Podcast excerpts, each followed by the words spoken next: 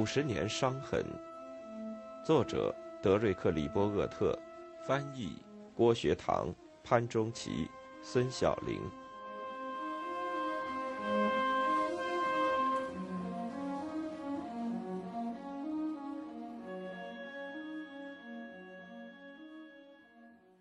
鲍尔斯不愿意使用毒丸自杀，这种毒丸是他和其他飞行员临时携带的。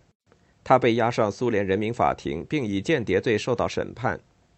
他的苏联律师向法庭求情，说因为当时美国国内失业情况普遍，这个年轻人才接受了每月两千五百美元的薪金，为 CIA 卖命。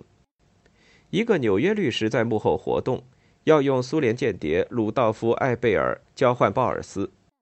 十七个月后，鲍尔斯回国，由于他宁可被抓，也不愿选择自杀，他遭到了广泛的指责。现在这架 U-2 飞机的残骸，还有那枚有毒药丸，还可以在苏联俄罗斯中央军事博物馆看到。一九六零年的五一节，艾森豪威尔计划与赫鲁晓夫举行的高峰会议化为泡影。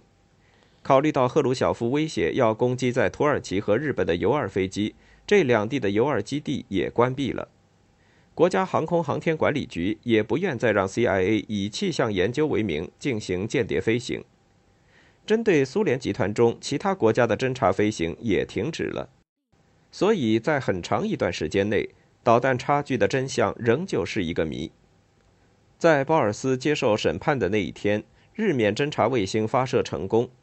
直到十二月份，第一卷关于导弹差距的可靠胶卷才出现。这卷胶卷拍摄的东西相当广泛。CIA 与空军一样，在导弹差距问题上犯了很大的错误。他在其关键的报告《国家情报评估》中建议批量生产洲际导弹。到了该年年底，各部门达成一致的地方是，苏联臃肿庞大的洲际导弹只有部署在铁轨上才能使用。直到1961年，也就是在艾森豪威尔卸任后的几个月，日冕拍摄的照片显示，所谓的导弹差距实际上是有利于美国方面。虽然可能没有理由使艾森豪威尔让其下属向国会做伪证，以证明他没有卷入 U-2 事件，但可靠的直觉告诉他，所谓的导弹差距是不存在的，但他也不能非常确定。特尼特的声明是一片好心，说明每一个中情局局长都会轻易地被他内部的这个人或那个人所误导。奇怪的是，一年前艾森豪威尔发表的谈话直接与众所周知的公开秘密相违背。在那个时候，CIA 的影像需求委员会前主席罗兰德·英洛公布了最终如何对日冕计划盖棺定论的真相，但那是在1961年。赫鲁晓夫在50年代中期也使用同样的花招，即制造轰炸机差距的假象，在西敏顿到其他民主党人。激起了一片哗然。苏联人试图让美国人相信他们拥有大批洲际轰炸机。事实上，虽然在他们的机库中的确有大约一千架左右的中程轰炸机，并直接对准西欧和美国在欧亚大陆两端的军事基地，但苏联的洲际轰炸机不超过两百架。为了制造导弹差距的幻象，赫鲁晓夫还暗示苏联正在制造大量的洲际导弹。事实上，苏联大规模生产的是大批中程弹道导弹，大约有六百枚这样的导弹部署在从列宁格勒到昂德萨的苏联边界上，就像火炮弹一样。每一枚导弹都是以西欧为打击目标。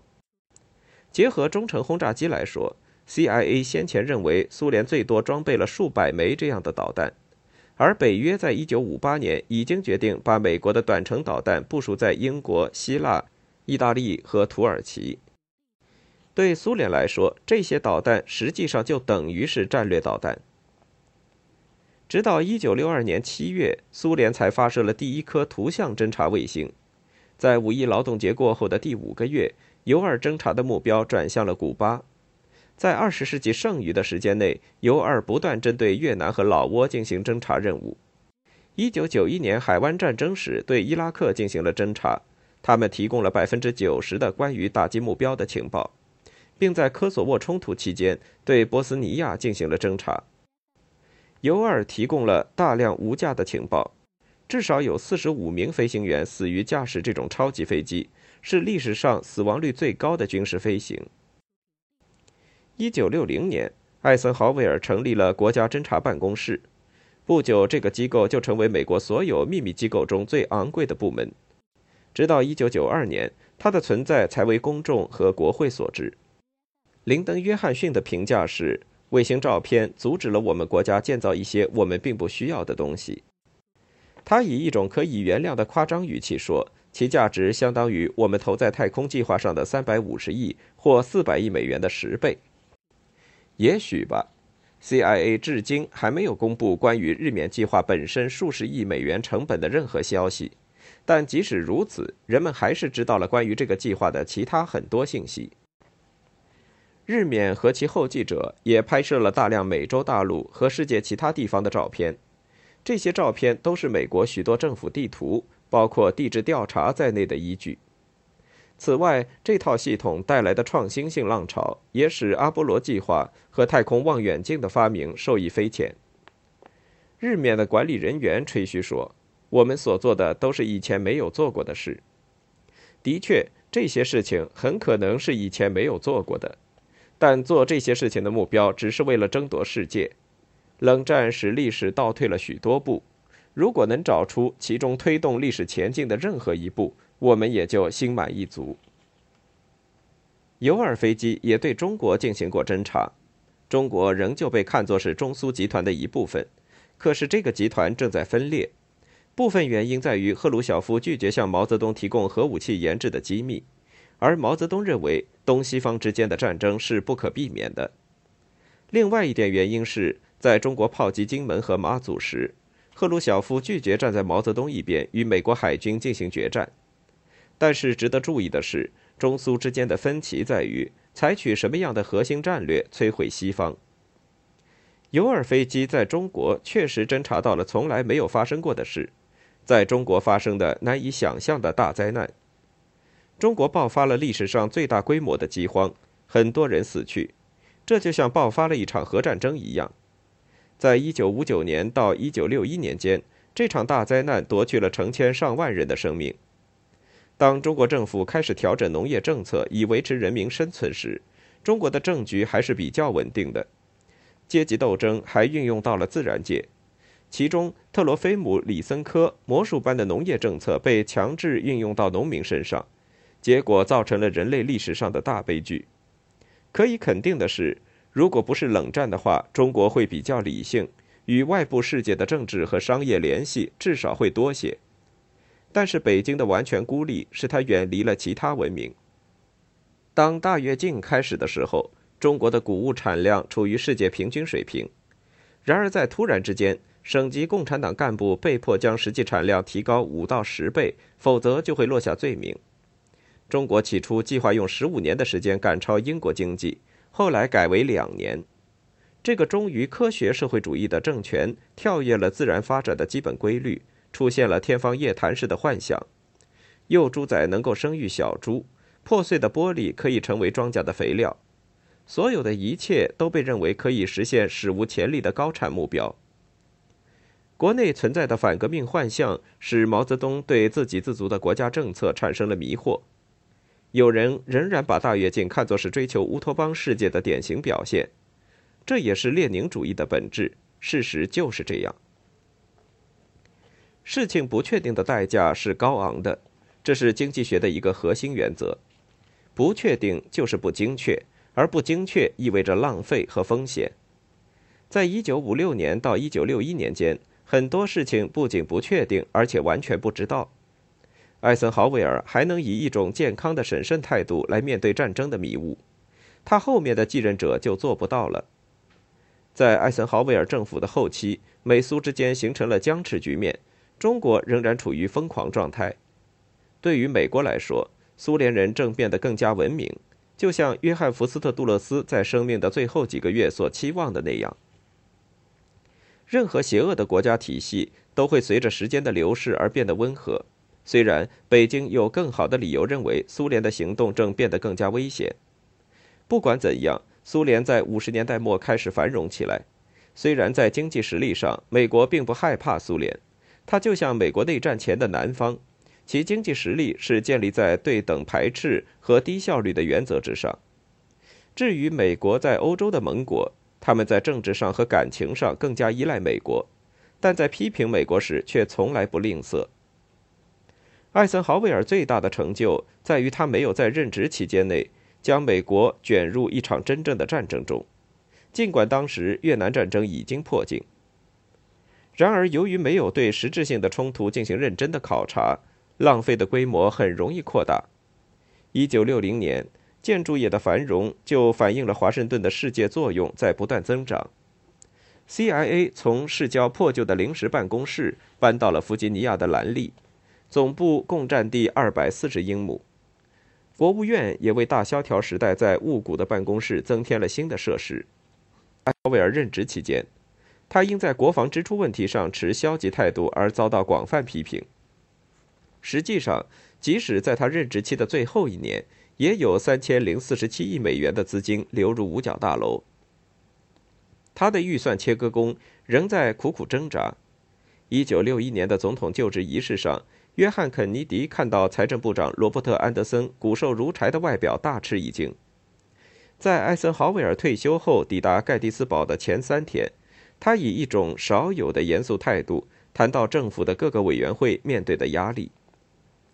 他的演讲撰稿人约翰斯霍普金斯大学的政治学教授马尔科姆莫斯回忆说：“他其实还有一些真正重要的事情要说。”莫斯能够理解，在美国并不处于一场实质性的战争状态时，维持庞大的军队和配套的国防工业，要想得到美国人民的支持是一件不容易的事。同时，他的同事拉尔夫·威廉姆斯上校应召去白宫时，司机指责柯蒂斯·雷麦。威廉姆斯在谈话中搬用著名新词“军事工业联合体”，却反映出他的动机。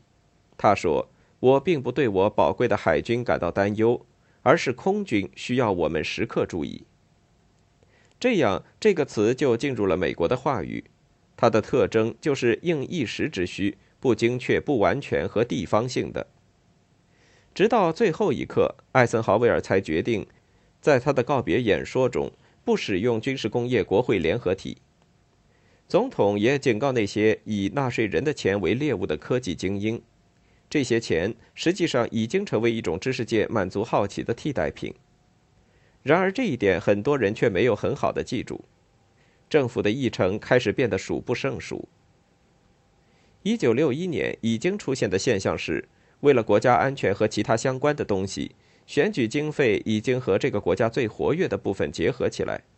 实业家不必再当对军需充满敌意或毫不关心的手中拥有商品要出售的人。他们和从工会到大学的每一个利益集团一样，都非常渴望获得利润。这并不是暗地里进行的密谋，也没有企图去迷惑国家购买他所需而没有意识到的东西。这就像麦迪逊广告大街被认为代表的是通用汽车公司一样，那些支持扩大军事开支的人，就是一个公开的吵闹着寻求资金的政治组织。大规模资金的投入也促进了商业的创新。如果没有这种投入，这些创新就很难实现。在当时，这些资金对经济的影响是中性的。艾森豪威尔阻止了许多我们今天才知道的不必要的开支。当时，少数几个共和党人倒戈到民主党阵营，也要求增加国防开支。1958年，在一直得到亨利·基辛格建议的情况下，纳尔逊·洛克菲勒从埃弗里尔·哈里曼手中赢得了纽约市长的位子。他坚持认为，美国的国防开支应该没有上限。他还立即鼓吹在国内实施大规模防核辐射避难所的建造计划。与此相反，艾森豪威尔却在柏林问题上对赫鲁晓夫发表的咄咄逼人的长篇大论不屑一顾。赫鲁晓夫叫嚣着要把柏林的保护者烤焦，艾森豪威尔目击了战后苏联的大萧条，并正确的认为苏联在短期内不可能是美国的直接威胁。艾森豪威尔还怀疑所谓的军事平衡实际上肯定是不平衡的。不过，考虑到当时苏联发射人造地球卫星。赫鲁晓夫的姿态和对苏侦察的缺陷，他没有办法证明这一点。但他能够感受到，而且对各军种和其他冷战受益者的野心了如指掌。历史证明他是正确的。艾森豪威尔认为，冷战将是一个永无止境的过程。人们对这种看法的感受最为强烈。在一代人以前，人们兴奋地断言美国世纪正在到来，而现在，穆瑞开普敦在他的专栏文章《美国进入中世纪》中，把这个时代描述成一个令人厌倦的时代。开普敦是自亨利·路易斯·门肯之后激进而又最具教养的记者。他的这种描述虽然令人不快，但却恰如其分。朱尔斯·菲佛的卡通表现了一种人们对无休止的、麻烦不断的强制性责任的感受。卡通画中，一个感受到自己受到欺骗的小人物说：“起初，我被告知我有克服经济大萧条的道义责任；然后，我被告知我有与法西斯主义进行斗争的道义责任。我感觉自己就像一个背负道德债务的囚徒。”约翰·肯尼迪将会让他们背上更多的责任。在这半个世纪中，最崇尚武力的1960年的总统竞选人肯尼迪，他指责白宫的那位五星上将在国防政策上太吝啬，也不够强硬。在他与副总统尼克松的第一次辩论中，他痛斥苏联拥有的巨大生产力，并坚持认为，只有当美国比在艾森豪威尔统治下更强大时。世界才能维持一半奴隶、一半自由的状态。他为了政治目的，还在导弹差距这个议题上做文章，无情地操纵公众的恐慌心理。除了1980年的竞选外，这次是唯一一个主张美国采取更强硬军事立场的候选人当选。这次选举与1948年、1952年和1964年的选举不同。